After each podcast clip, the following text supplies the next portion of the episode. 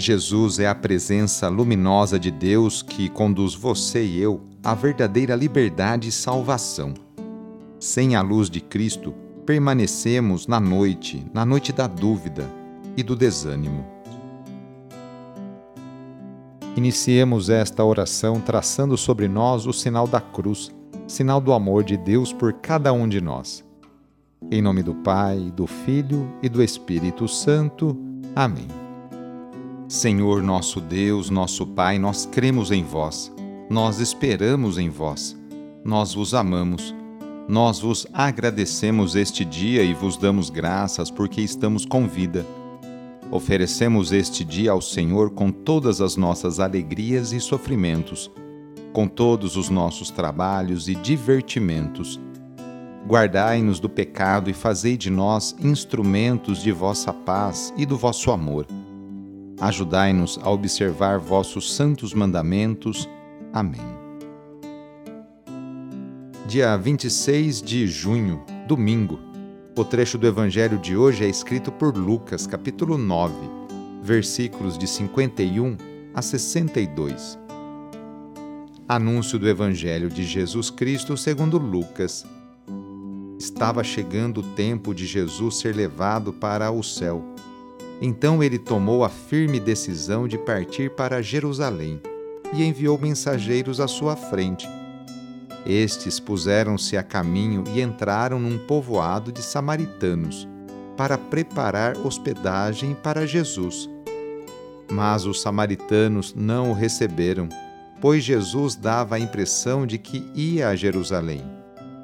Vendo isso, os discípulos Tiago e João disseram: Senhor, queres que mandemos descer fogo do céu para destruí-los? Jesus, porém, voltou-se e repreendeu-os, e partiram para outro povoado. Enquanto estavam caminhando, alguém na estrada disse a Jesus: Eu te seguirei para onde quer que fores.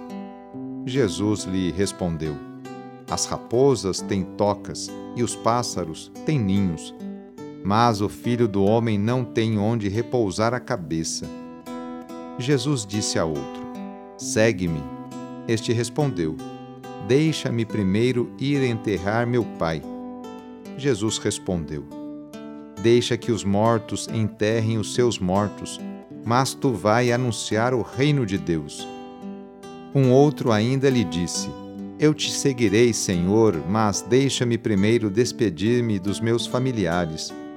Jesus, porém, respondeu-lhe: Quem põe a mão no arado e olha para trás não está apto para o reino de Deus.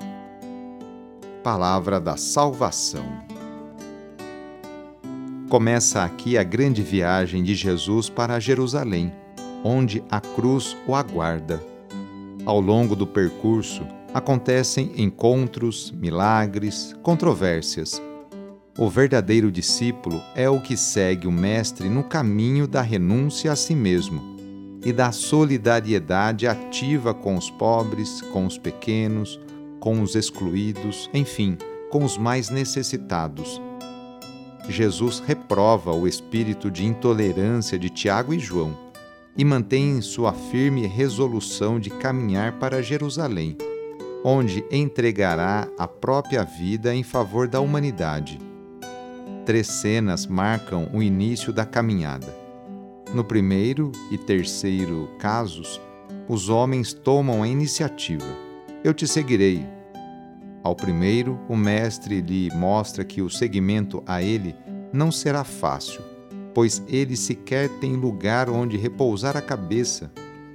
Ao terceiro, que deseja se despedir dos familiares, Jesus o desafia ou seguir a nova família do Mestre, ou continuar com sua família de sangue.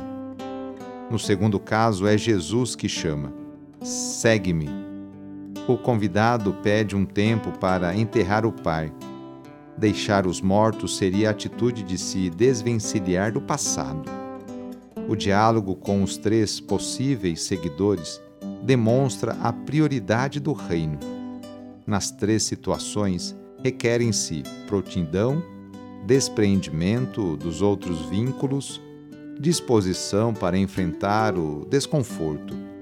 em vista da nova vida do reino de Deus, tudo fica em segundo plano. Na oração de hoje, vamos pedir especialmente a bênção para as famílias. A família é a principal responsável pela formação da consciência humana e cristã de uma pessoa. A família é a célula principal da sociedade e atualmente vemos um grande sofrimento de tantas famílias que passam por dificuldades em seus relacionamentos. Vamos fazer o seguinte: reúna sua família e vamos pedir juntos a Deus a sua bênção.